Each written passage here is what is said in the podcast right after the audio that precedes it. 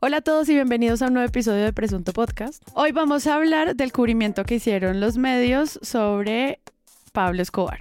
Implican conversar sobre la memoria histórica de nuestro país, la forma en que nos contamos sobre los victimarios y las víctimas. Para eso tengo unos maravillosos invitados. Bienvenidos a su podcast, María Paula Martínez. Hello, buenas días, tardes, noches. Eh, ya se acaba el año. Sí. pocas semanas.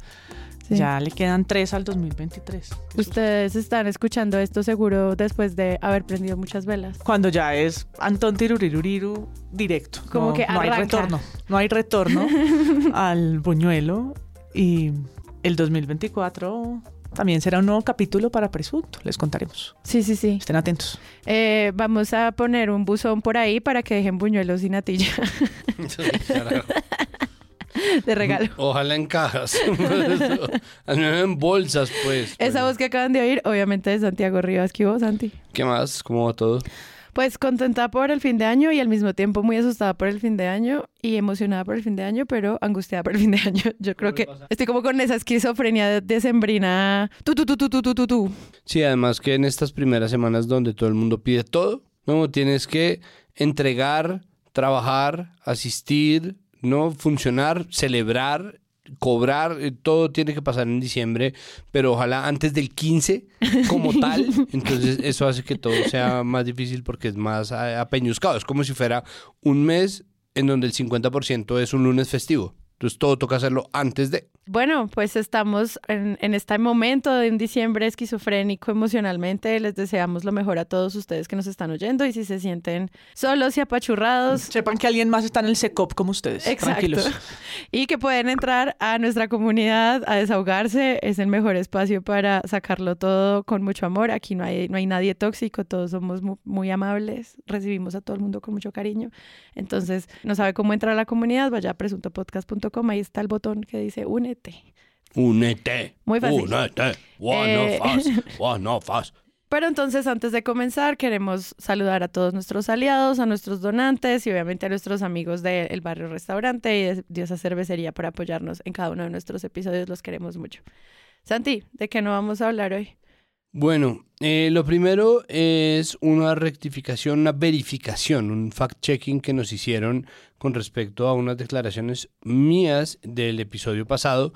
Eh, nos manda Sergio Guarín, arroba ya en Twitter, un pequeño fact-checking en donde dice, lo voy a leer. En el episodio La caída de la economía, Santiago se refiere a la decisión de la Corte Constitucional de tumbar una medida propuesta en la última reforma tributaria, la de prohibir la deducción de las regalías del impuesto de renta de las empresas. Al hacerlo, Santiago dice en el minuto 21, segundo 40, porque es una locura, es decir, las regalías que se gana una empresa cuando extrae petróleo minerales en Colombia tienen una naturaleza ajena a lo tributario que hace que además de ganarse esa plata puedan deducirla de los impuestos que pagan, o sea, se ganan esa plata y la pueden sacar de sus impuestos, o sea, ganan doble. Santiago acierta en decir que las regalías no tienen naturaleza tributaria, pues más que un impuesto son un pago que hace un particular por usar recursos que son de la nación y que no son renovables. Las regalías tienen distintos modos de por parte de las empresas y de ejecutarse por parte del Estado, que es quien las recibe. Se pagan en efectivo o en especie y se distribuyen en regalías de asignación directa que van para los municipios y otras que el Estado reparte a través de fondos. Pero no es cierto, como dice Santiago, que las empresas se ganen, entre comillas, las regalías. De hecho, las empresas, entre comillas, pagan esas regalías a través de un sistema altamente regulado, incluso en algunos casos anticipando los resultados de sus explotaciones. La discusión es si ese pago se puede o no deducir en el cálculo para pagar el impuesto de renta. La renta, que es un impuesto que se aplica a lo que las personas y empresas se ganan, es un impuesto que se cobra sobre el monto de los ingresos menos los costos, pero hay un debate sobre si las regalías son o no un costo. La reforma tributaria defendió que las regalías no debían conceptualizarse como costos, sino como el pago de un derecho. Quienes apoyaron la tesis del gobierno, como UPRIMNI, hacen esta reflexión. Dos puntos. Si pensamos en que las regalías son un costo y permitimos que se deduzcan del impuesto a pagar, en últimas estamos bajando el costo de las regalías mediante el cruce de impuestos. Claro. Quienes se oponen conforme a la normativa vigente dicen pensar que la regalía no es un costo es un contrasentido, pues la empresa debe incorporarla en sus cálculos de margen y ganancia como calcula bienes de capital, salario e impuestos. La discusión filosófica, jurídica, técnica y tributaria es muy interesante y en este momento quedan aún cosas por hacer por parte del gobierno si quiere seguir adelante con su idea. Incluso hay una beta que no he visto explorada. Si Ecopetrol paga más impuestos, al tiempo repartiría menos dividendos para sus accionistas, entre ellos el Estado. Es decir, el Estado se mete plata en un bolsillo y se lo saca del otro. Sin embargo, lo que es claro es que las regalías las paga el sector privado y que lo hace dependiendo de las reglas impuestas por el Estado para ello. En la valiosa reflexión de presunto sobre las narrativas, calificar que las regalías no las gana la empresa es una precisión relevante. Sergio, es una precisión relevante. Muchísimas gracias. Queda entonces hecha la verificación. Agradezco infinitamente. De paso, hay un malentendido con otra cosa que dije y es que es yo estaba tratando de hacer entender que la inflación, que es un fenómeno macroeconómico, se habla en sus impactos en la microeconomía, es decir, el costo de la vida que sube con la inflación, pero la inflación, que es uno de estos asuntos esotéricos que no se explican y parece que no se mejoran ni se curan de la economía, pues son un puente entre las dos, pero se pudo haber entendido en algún punto que yo estaba hablando de la inflación como un fenómeno microeconómico. No, no lo es, es macroeconómico. Lo que pasa es que impacta el bolsillo, entonces uno lo siente mucho más cercano.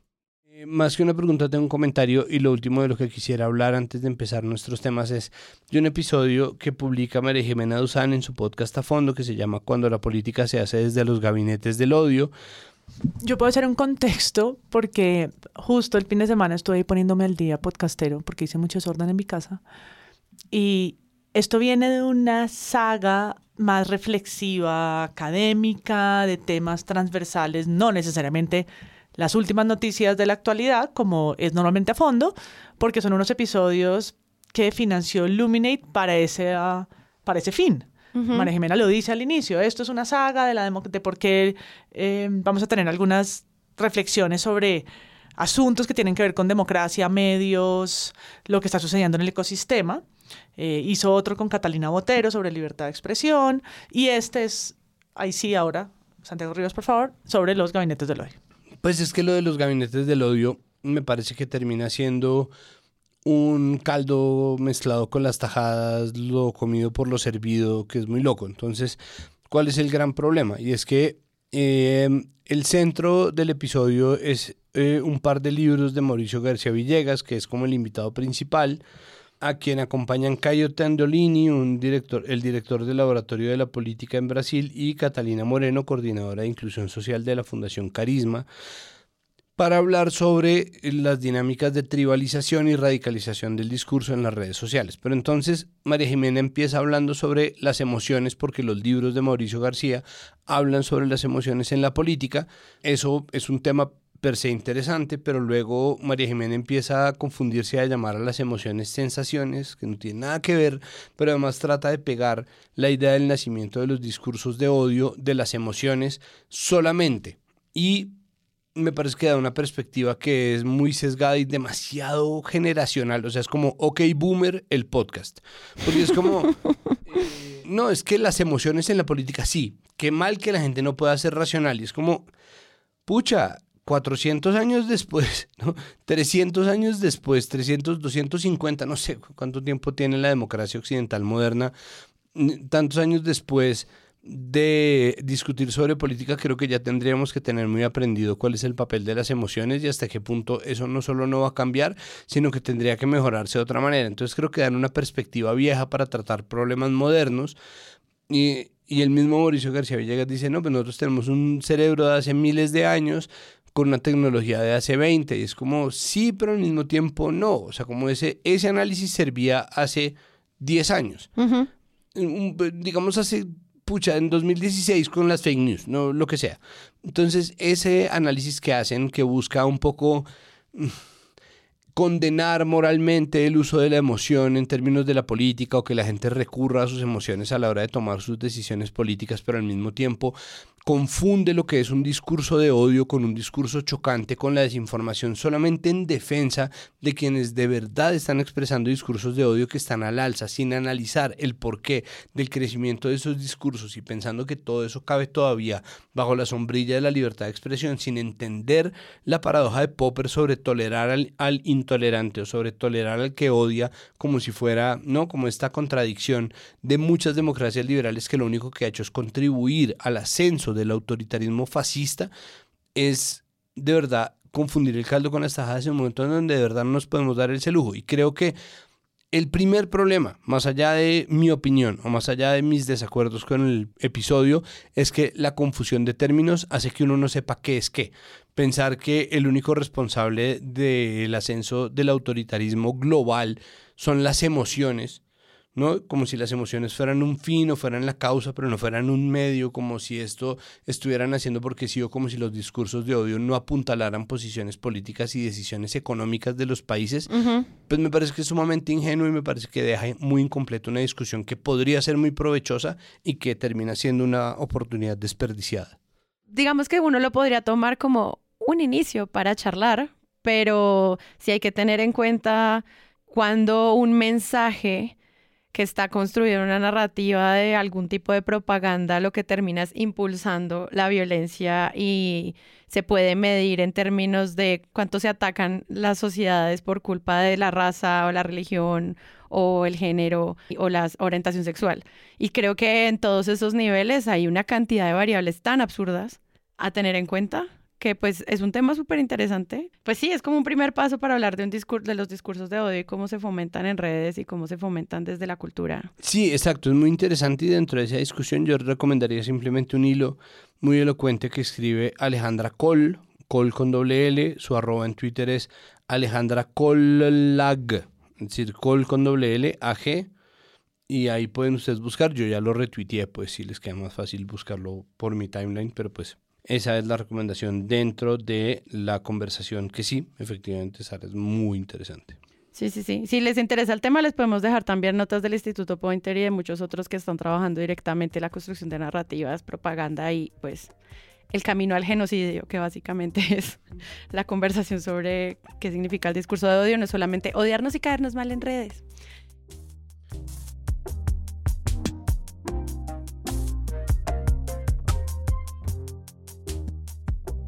Hace 30 años se cerró uno de los capítulos más oscuros en la historia de Colombia, el régimen de terror que impuso Pablo Escobar. Una larga historia de muerte y terror en ese país. Fernando la muerte del capo Pablo Emilio Escobar Gaviria, la tarde del 2 de diciembre de 1993, causó conmoción en Colombia y el mundo. Porque es hora de que el país pase de las suposiciones a las pruebas concretas y claras. Pero ¿sabían ustedes que una como mafiosos?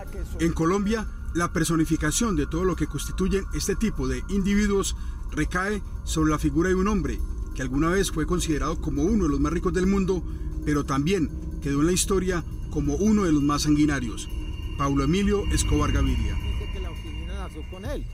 O sea, él se creía empresario, se creía doctor, se creía un hombre de negocios. Obviamente era un hombre de negocios, ilegales, pero lo era.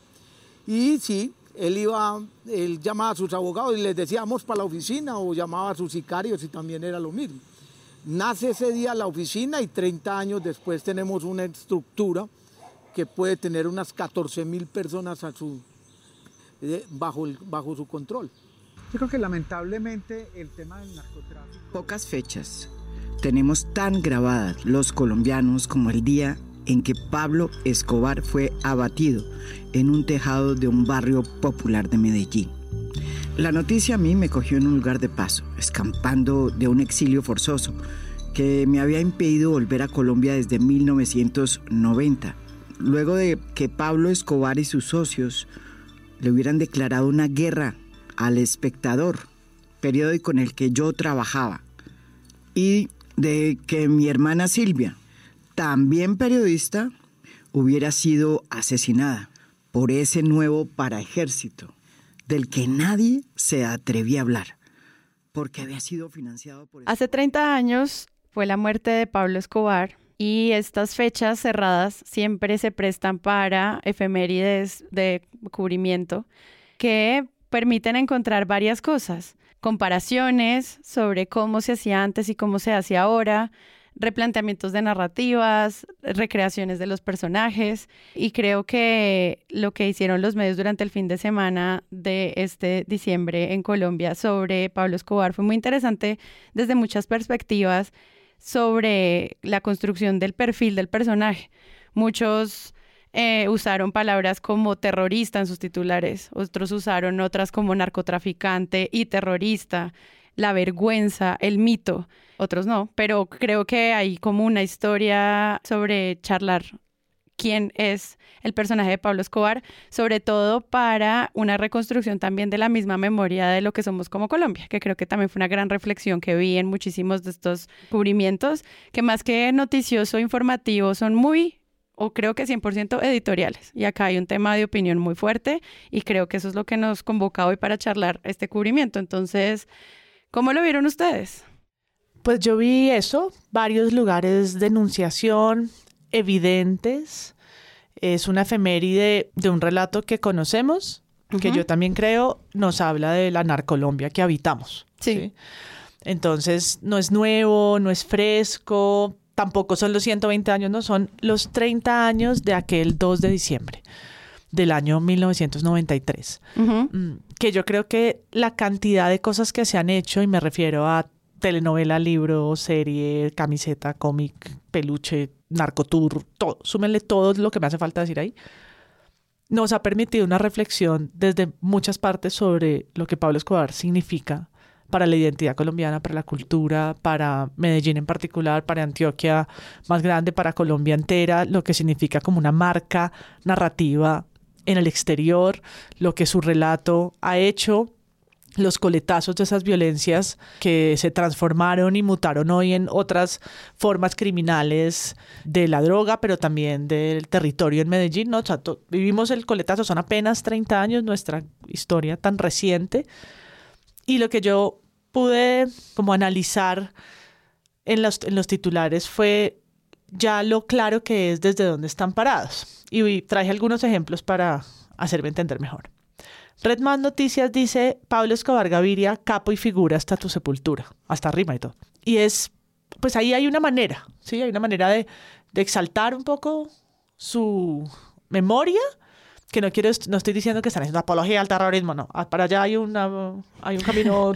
Son las emociones, María que No, no, es, no estoy llegando a ese extremo, pero alguna vez dijimos por allá en un capítulo temprano de periodismo, de periodismo de presunto, nos referimos a ese proverbio sobre el periodismo que dice, pues claro, hay una manera de decir, eh, de informar que está lloviendo de reiterar que está lloviendo y pues hay también una manera como de abrir la ventana y sacar el brazo y comprobarlo, ¿no? Y decir, ah, sí, ¿no? Me está cayendo gotas y está lloviendo. Y creo que lo de Pablo Escobar se notaron así como las tres columnas de el neutro que solo quiere quedarse en lo histórico y no tomar ningún partido, ningún marco de sentido. Que es raro igual no tomar medio, como bando. Exacto, eh, para llevar mi reflexión, el medio que sí lo quiere hacer desde desde un señalamiento, a mí me gustó mucho la columna de Marta Ruiz en La Silla Vacía, y los que quieren obviar un poco el tema, siendo, creo yo, la mejor apuesta la del espectador, ¿no? Que no solamente pues obviamente siendo el espectador y por la historia que tiene con Pablo Escobar, es un relato que los atraviesa, sino que decide además ni siquiera nombrarlo, que me parece que es la copa de todas. En la portada no lo nombra. Ni, en el texto, en ningún párrafo de... No, no, vamos a poner la palabra Pablo Escobar porque llevamos sobre hablando de él mucho tiempo. Sí, que, era también necesario, eso hace parte del psicoanálisis social que hemos hecho. Que solo quería hacer una pausa con esta columna de María José Medellín Cano, que es la que acompaña la portada del espectador, que si ustedes no la vieron, es una portada que tiene 600... Nombres de las víctimas. Tiene 661 víctimas en la portada que ellos pues logran depurar porque sabemos que las víctimas de Pablo Escobar son muchas más que las, estas 661. Y pues el texto que ella plantea acá que tú traes tiene algo muy interesante y es que no hace la efeméride de los 30 años, sino que hace la efeméride de 1986 con el asesinato de Cano.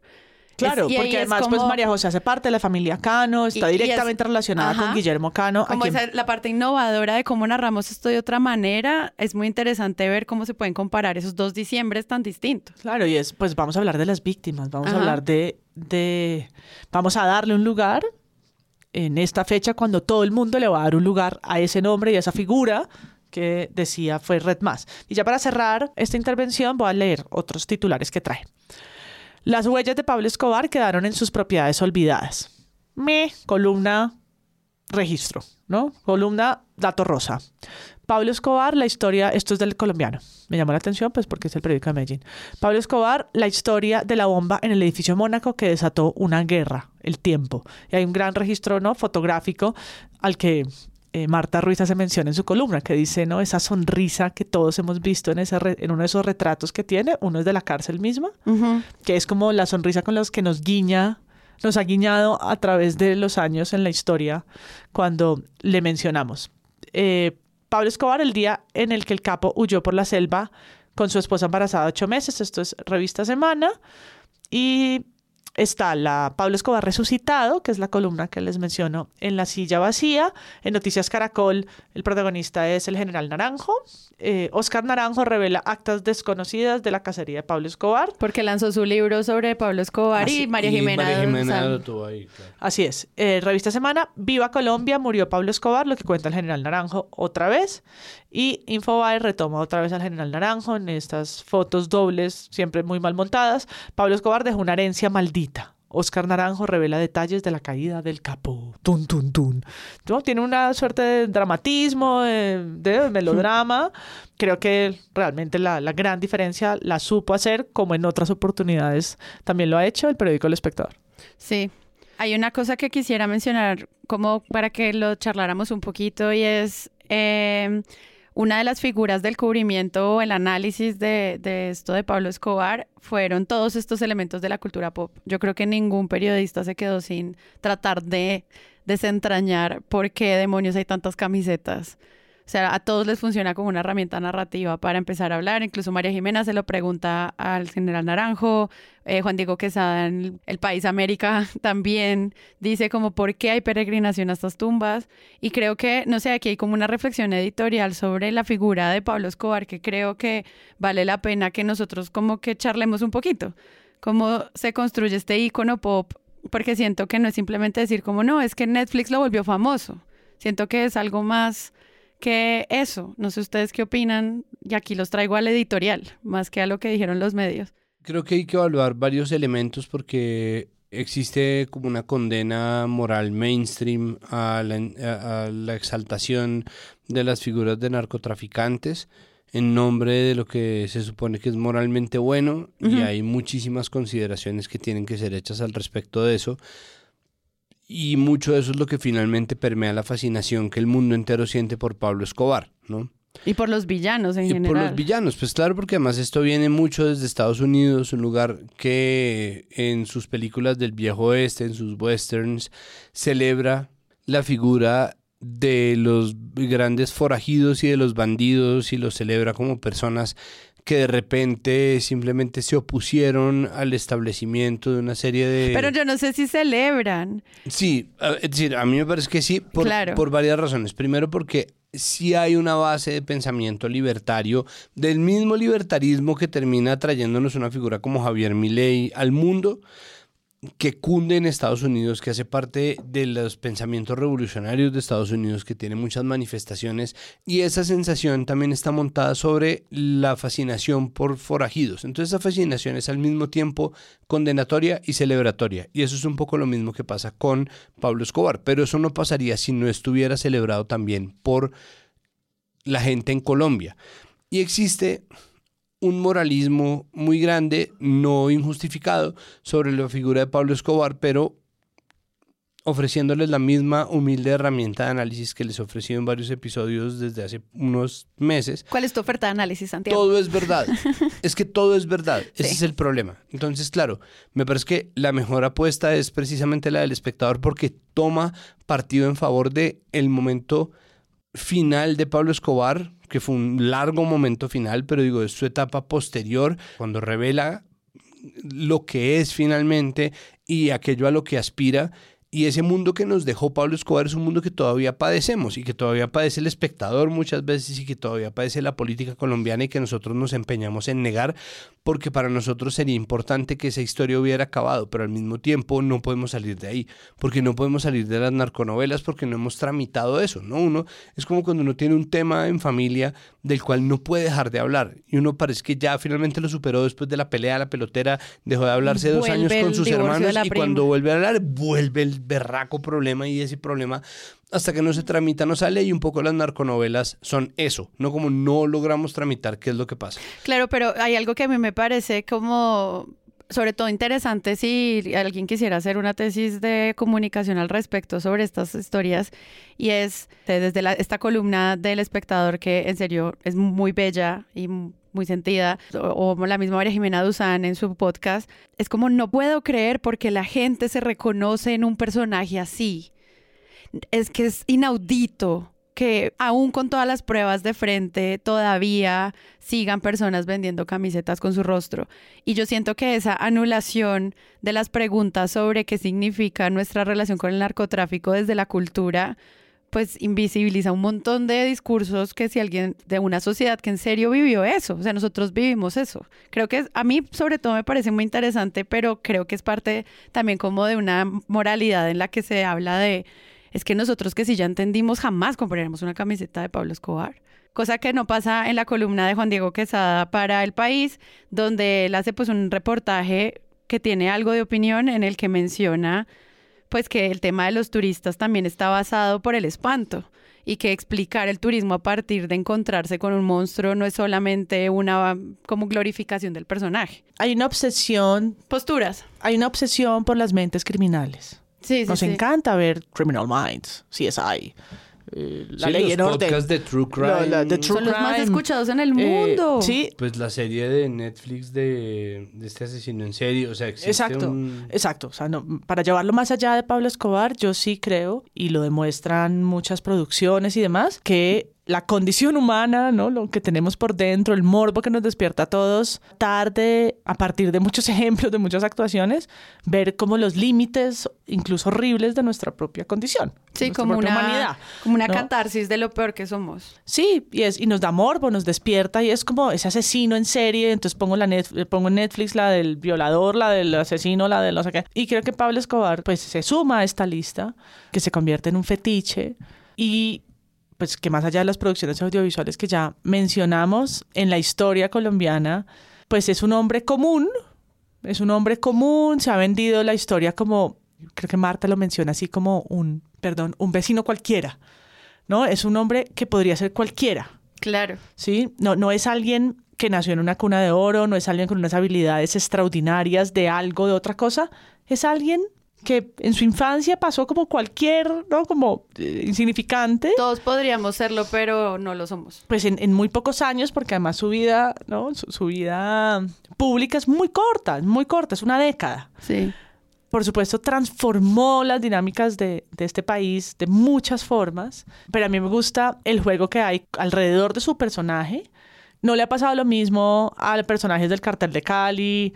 Eh, hoy en día no tenemos esas, fi esas, figuras como, o esas estructuras tal vez tan verticales que ponen en la punta de la pirámide específicamente a alguien. Hoy tenemos como capitos, pequeños capitos, y ninguno es una, es una figura que envuelva tanto, ¿no? Como tanto fanatismo alrededor voy a leer un pedacito para cerrar porque me, de la me llamó de, de, la columna Ruiz. de Marta Ruiz que me, que me pareció muy interesante y es en aquel diciembre, o sea, ahorita hace 30 años, se creó la ilusión de que renacía un Estado que estaba arrodillado y corrompido hasta el tuétano. Y para mí siempre es el recuerdo de esa foto horrorosa, triunfante, entre un cadáver donde están como la DEA agachada y la policía en un tejado eh, celebrando a este hombre muerto, que además es muy parecida a la imagen que hay después del el hipopótamo descendiente de uno de los hipopótamos que él trajo en el río Magdalena y la gente que lo casó, ¿no? Que es como esta Sí, que Pablo Escobar nunca deja de ser agenda ahora que tiene Sí, esta, esta metáfora, pues, ¿no? Hipopótamos, la manada que tenemos absurda de hipopótamos,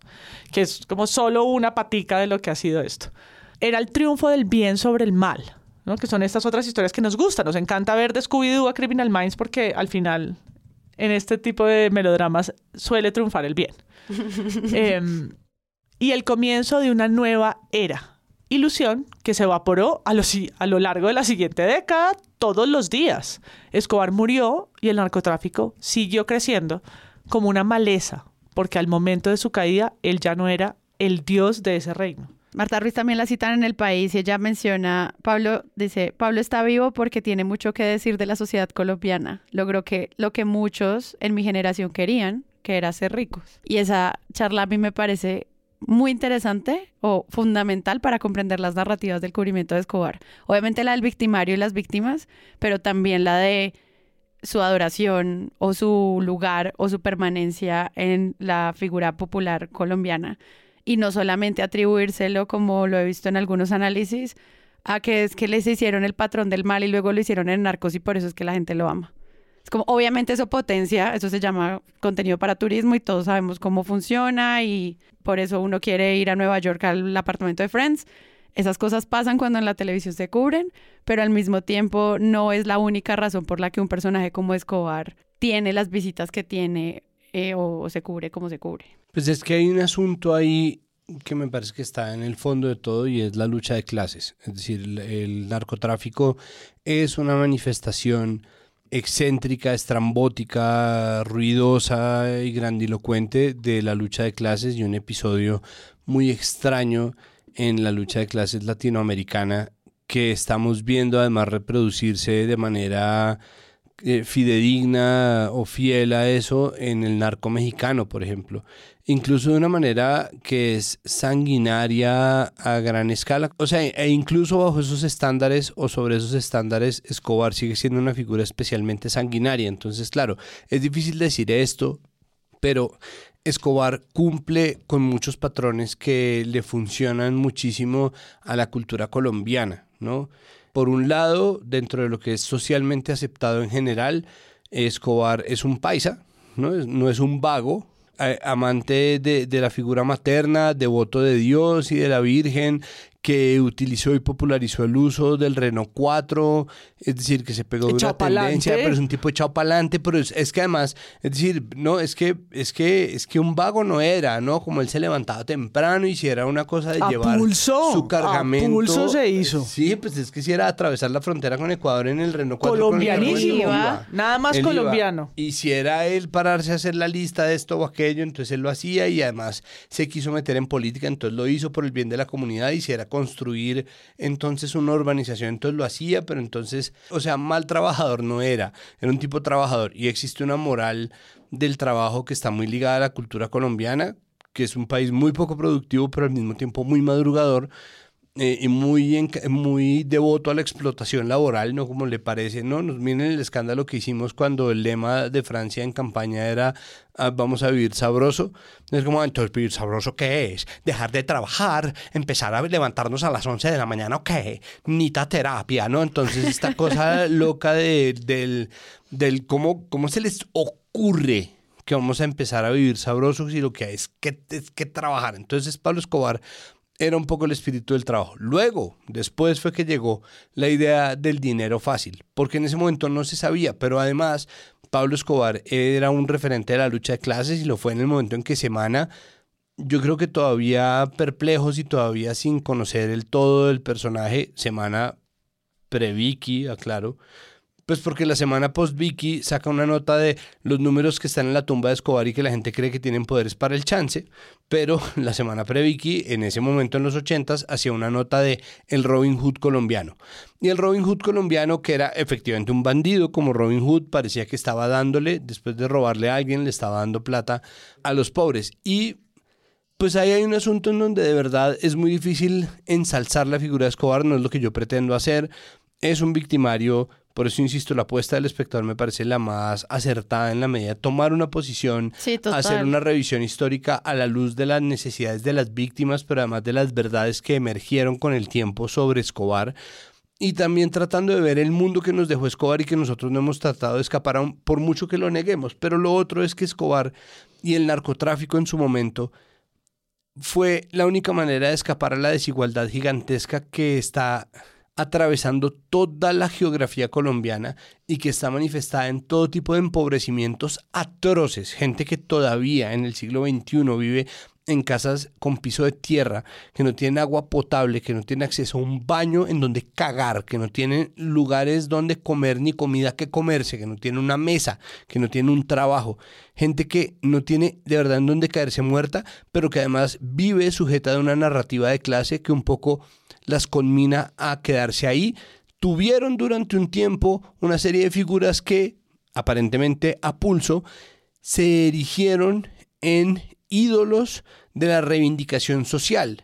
Antes de saber que eran unos asesinos, antes de los carrobombas, antes de todo, Pablo Escobar le daba conciertos gratis a la gente que no tenía un peso para ir a un concierto en Medellín. Les empezó a dar casas y urbanizaciones y parques y lugares en donde vivir. ¿Y tú entiendes que esa sea la línea de cubrimiento? Pues claro, es que el narcotráfico fue la única muralla que detuvo por un momento la desigualdad colombiana y al mismo tiempo el clasismo colombiano fue la única muralla que detuvo el narcotráfico.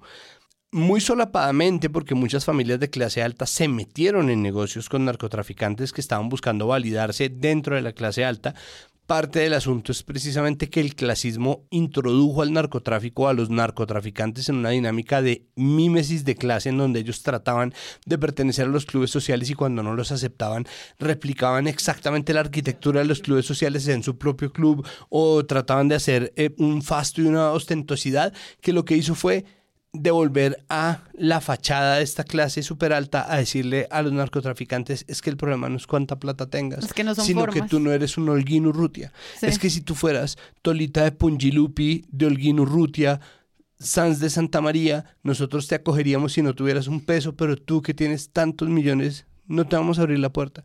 Y eso, ese esencialismo clasista, racista a morir de la clase alta colombiana, terminó siendo un poco la razón por la cual se logró desintegrar ese gran narcotráfico de los grandes capos que tanto fascina todavía quienes escriben guiones y terminó convirtiendo a los narcos en una clase mucho más inteligente de alguna manera que sin tener grandes o pues tan inmensas fortunas hmm. logra gestionar una riqueza de maneras mucho más cautelosas y mucho más camufladas que nosotros nos permitimos en nombre de la morronguería colombiana todavía negar cuando está claro que esa plata todavía está ahí, mm. que, que existe y que adopta muchas formas, pero además la bonanza cocalera de los carteles de Medellín y de Cali fue una segunda fase de una primera bonanza que fue la bonanza marimbera de los 60s y 70s en el norte, en la costa, en La Guajira, que fue parte de lo que subió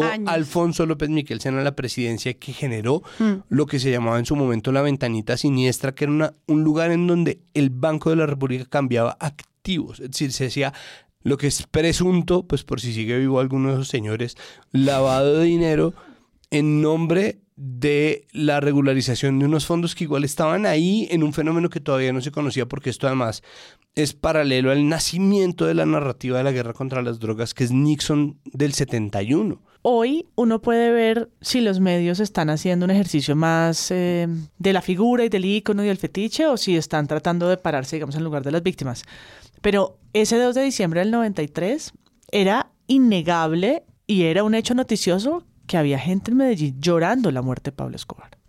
Y los videos existen. Sí, datos. Y eso, eso era una noticia. Un ataúd, creo que mucha gente tiene ese, ese reel en la cabeza. Es un ataúd que está siendo cargado por muchas manos, que han llegado al lugar donde ha sido velado y que están genuinamente tristes. Las víctimas de Pablo Escobar también habían sido protagonistas de marchas en esta ciudad. Eh, en la Plaza de Bolívar llorando a las víctimas de Pablo Escobar. Pero el día que él muere, eso también vuelve a pasar. Era un, era un país que lloraba en sus plazas todo el tiempo todo el tiempo, porque aquí mataban tres candidatos en una, en una elección, porque aquí explotaba un avión, porque aquí un centro comercial explotaba, porque en Medellín moría la gente todo el tiempo. Entonces fue una década espantosa, pero incluso su muerte fue llorada. Y en ese momento los que habían recibido casa, las personas que lo seguían, las personas que lo veían, a pesar de lo que estaba pasando, también lo lloraron y eso fue noticia. Hoy, pues mucho ha pasado porque además hemos tenido al Pablo Escobar hasta en, hasta en portuñol, como que gonorrea parce. Eh, decía, decía Moure que gran actor, hizo un gran papel, a pesar de su acento, hizo una gran encarnación de, eh, pero tenemos la versión de Los Agentes de la DEA, la versión más colombiana, que empezó además tímidamente, la primera novela que se atreve a tocar como las fronteras de lo que ha ocurrido con Pablo Escobar, que es El Capo. El Capo es la primera novela, pero era Pedro Pablo León Jaramillo, que era como guiño, guiño, ¿no? Es, pero no es. Se filmó gran parte de esa telenovela en la Hacienda Nápoles, o sea, en los lugares reales donde han sucedido episodios de nuestra historia. Se pidió permiso para esto, pero Marlon Moreno, si recuerdan al capo, era un capo que estaba inspirado en las mafias italianas, pero no se parece a nuestros narcos. Y muy rápidamente llega el patrón del mal, que dice, ahora sí, lo vamos a hacer y hacen una construcción de guion, incluso con familiares de víctimas, que es un ejercicio impresionante, y nos ponen en la pantalla la historia. Sí, yo me senté con mis papás a ver el capítulo, ¿no? Ciertos capítulos de ciertos sucesos que era como, hay unos que tenemos en Bogotá, en Medellín será incluso peor, muy ¿no? Como, ¿qué estabas haciendo el día que sonó la bomba del DAS? ¿Dónde estabas cuando escuchaste la noticia de Guillermo Cano, por ejemplo, ¿no? Como hubo otras de... No, pues el Centro 93, el Sí, incluso el Palacio de Justicia. Briceño, el- eh, sí. Entonces, todo esto que estaba siendo representado en la novela era un ejercicio de catarsis, de sentarse uno como frente al televisor ante ninguna novedad, todo el mundo sabía lo que iba a pasar ante la pantalla, no era, no, no era innovación, Pues eso sino pasa con las biopics o los a ver otra vez, pero algo, era algo tan cercano y tan reciente, porque es que no es, no, no es 1948. Sí, 1984, asesinato de Lara Bonilla, 1982, cuando el tipo... 89, Galán, Sí, ¿sí? Entonces era como, esto es aquí nomás, ¿sí? Mis papás lo tienen fresquísimo en la memoria y estamos todos sentados en familia comiendo, ¿no? Ah, mm, deliciosos espaguetis, tragándonos nuestra propia historia en la novela de las 8 de la noche. Para mí es todo un reflejo también de una generación que, pues, los que vimos mucha televisión, crecimos con una hora de noticias de un minuto y medio, que era como una película, y luego la película de la novela que llegó de la novela costumbrista a la novela narco a plantear una, ¿no? un, un encuentro con la historia. Sí, y al mismo tiempo em, recuerdo que en Canal Capital y Centro Ático sacaron un proyecto documental que se llamaba Las víctimas de Pablo Escobar, que se componía de 13 capítulos de una hora más o menos cada uno, que trataba de hacer no contranarrativa lo que estaba haciendo el patrón del mal. Yo estoy segura que en Canal Capital sí pensaban que estaban siendo muy contranarrativos, pero al mismo tiempo era muy complementario más bien, que a mí me también igual me parece muy problemático cuando la gente cree que lo que ve en el dramatizado es real cuando no, no es, no es tan así, debería, pero bueno, eso es una conversación que tendremos en otro podcast de cultura Sí. y lo que sea. Y al mismo tiempo estaba pasando Las víctimas de Pablo Escobar en Canal Capital, mientras pasaba Escobar, el patrón del mal, incluidas sus víctimas. Claro, incluidas sus víctimas y, con las víctimas un poco de frente, que eso es también un esfuerzo que se ha hecho y que ahora además, ahora que tenemos una jurisdicción de justicia restaurativa, yo creo que una de las claves del éxito de Pablo Escobar como figura, una de las razones por las cuales Pablo Escobar duró tanto tiempo sin estar siendo perseguido totalmente o, metido dentro de un esquema de blanco y negro es porque Pablo Escobar durante mucho tiempo fue entendido como un bandido no comunista, es decir, pese al cuento del Robin Hood y de esta posición mía acerca de la lucha de clases convertida en esfuerzo bélico por parte de, de lo que fue primero el narcotráfico y luego el narcoterrorismo, estaba que uno de los enemigos acérrimos de el cartel de Medellín y de Pablo Escobar eran las FARC y la guerrilla en general se dedicó a darle bala y se registraron durante los noticieros de los 80 y comienzos de los 90 enfrentamientos que ponían a las FARC como uno de los principales verdugos de los operativos o de los operantes o de, de quienes trabajaban para el cartel de Medellín y eso fue una narrativa que incluso permea fases de nuestra historia moderna y que es importante reconocer por muchas razones, porque es que el narcoterrorismo guerrillero o las narcoguerrillas vinieron después, precisamente porque en ese combate constante con el cartel de Medellín se fueron encontrando poco a poco cocinas y cultivos que fueron los que fueron cooptando y agarrando las guerrillas para financiarse, que le permitió a las FARC, por ejemplo, reducir no del todo, no en defensa de, pero digo, reducir el secuestro como forma de financiación, cosa que el ELN en un principio no dice que todavía sigue esgrimiendo el secuestro como una forma de financiación. Y en cambio la lucha anticomunista o el enfrentamiento comunista permitió que durante mucho tiempo se viera como un elemento aceptable de la sociedad a un, eh, entre comillas, empresario, un polémico empresario como lo fue Pablo Escobar en su momento antes de volverse obviamente él mismo un victimario serial.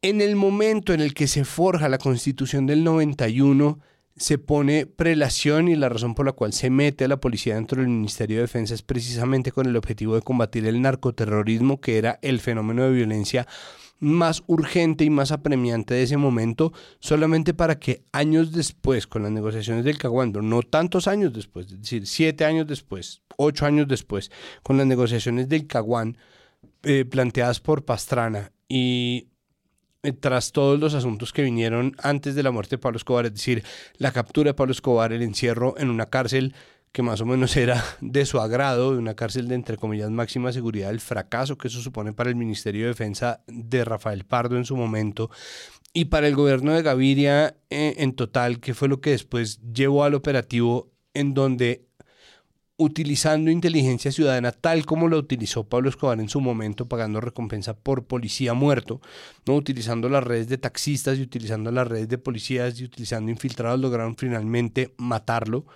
Luego de toda esa historia, las negociaciones, la reducción de los carteles del narcotráfico y del cartel de Cali en el gobierno de Samper llevan a que en el gobierno de Pastrana las negociaciones con la guerrilla, la falla de la guerrilla en aparecer por algo que es realmente responsabilidad de Pastrana, nos entreguen como un heredero de esa pelea y con unas prioridades completamente renovadas el gobierno de Álvaro Uribe como un frente de lucha contra lo que en ese momento ya eran narcoguerrillas. Y era una guerrilla muy grande, muy inflada, gracias en parte a los dineros del narcotráfico. Pero Pablo Escobar en su origen era una figura que luchó o que terminó siendo enemigo de unas guerrillas que no eran vistas como un gran problema porque para el momento de las, de las bombas y de los carrobombas fue cuando se hizo finalmente la constitución del 91. O sea, el, el arco que alcanza a ser la figura de Pablo Escobar desde un tipo generoso, demasiado generoso, que participa de la política, que tiene un escaño en el Congreso,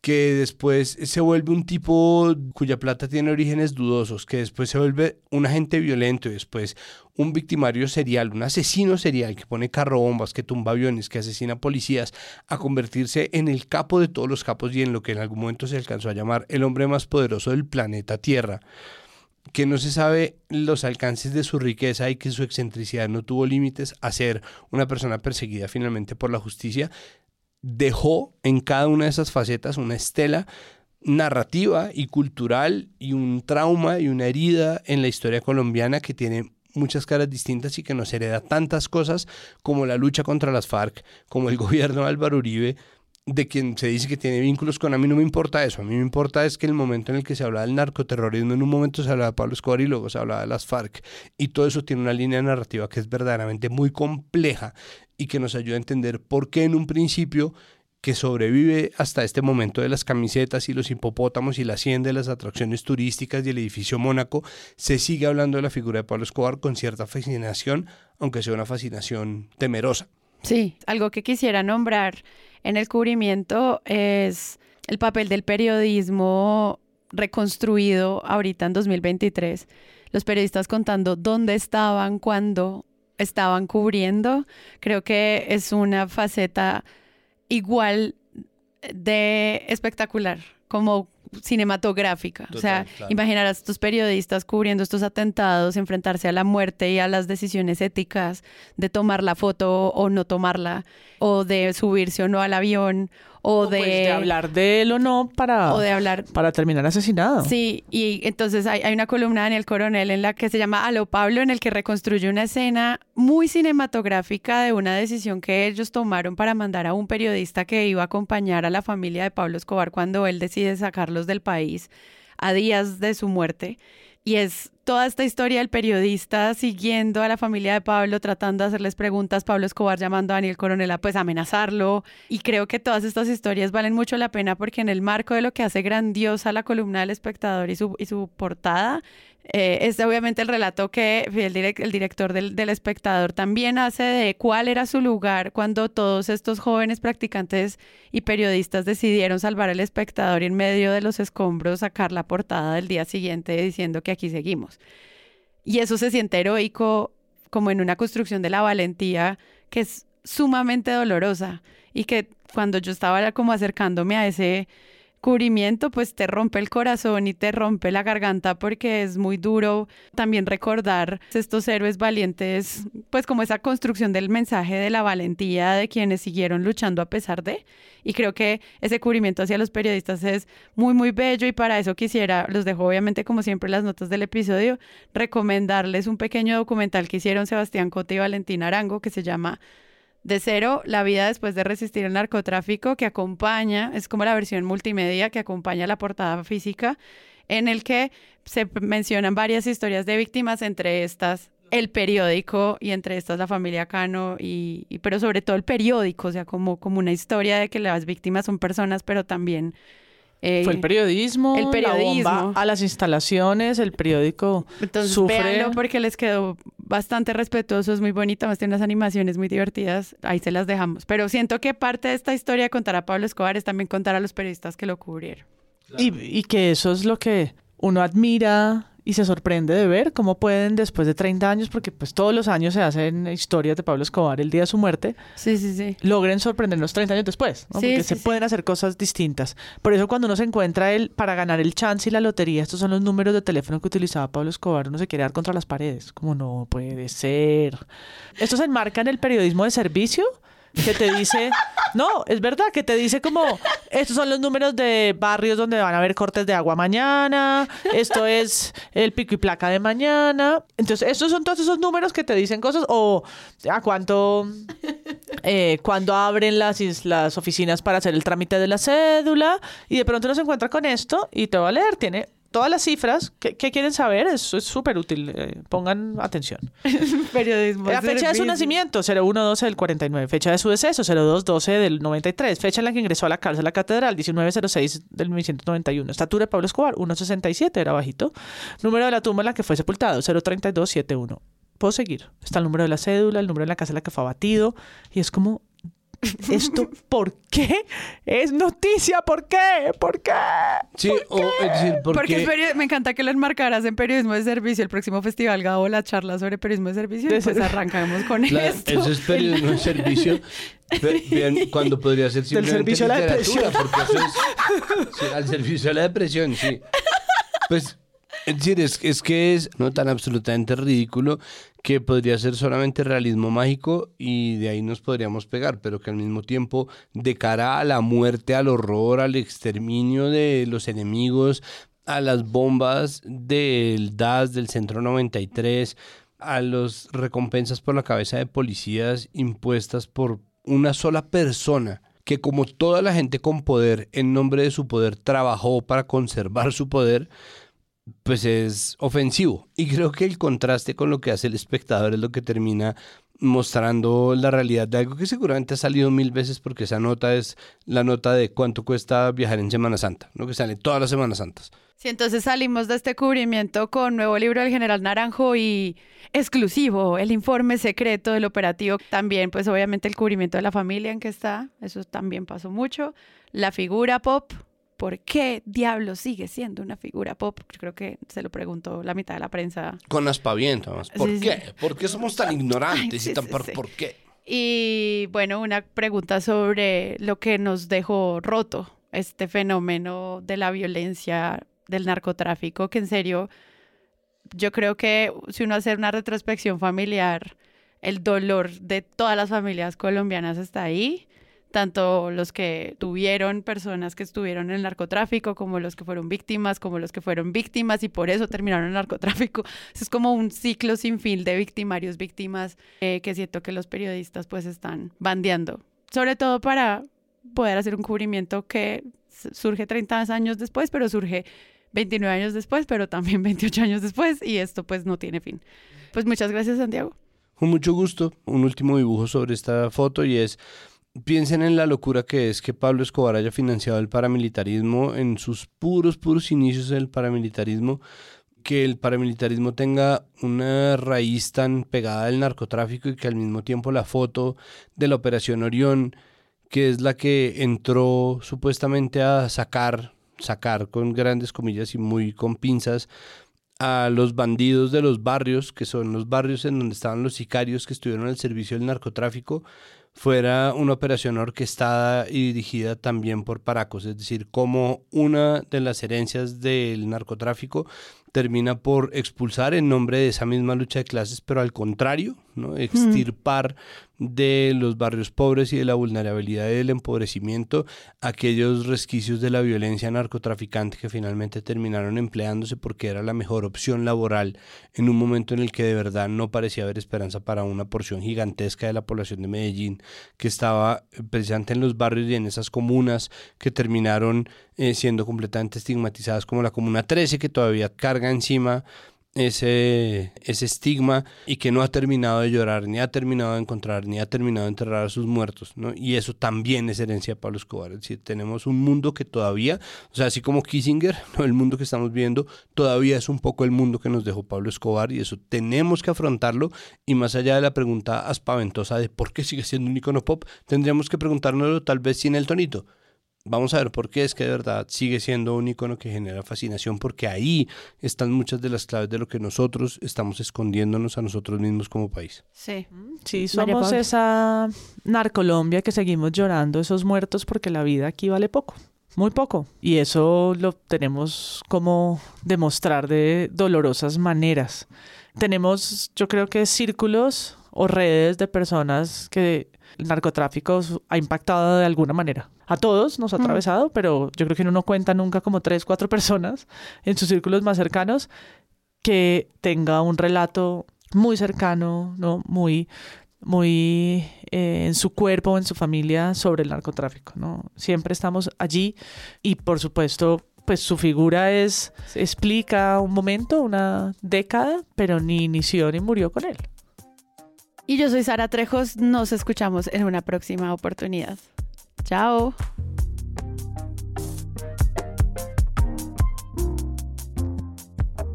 Si les gustó este episodio y quieren apoyar este podcast, los invitamos a que lo compartan en todas sus redes sociales. Esa es la mejor manera de crecer.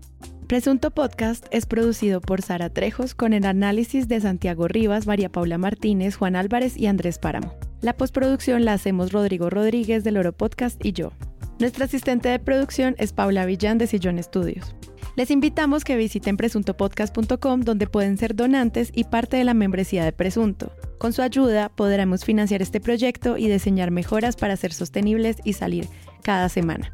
Al mismo tiempo, en la misma página pueden encontrar el ingreso a nuestra comunidad de Discord, que si no saben qué es, imaginen un super chat donde cada tema tiene su propio canal desde una selección de memes y titulastres, pero también canales de crítica de medios sobre periodismo de género, internacional, ciencia, político, cultural y chequeos. También pueden escucharnos en nuestro canal de YouTube y en todas las plataformas de podcast. En algunas de esas plataformas nos pueden dejar calificaciones y comentarios. Eso siempre ayuda a que otras personas nos encuentren.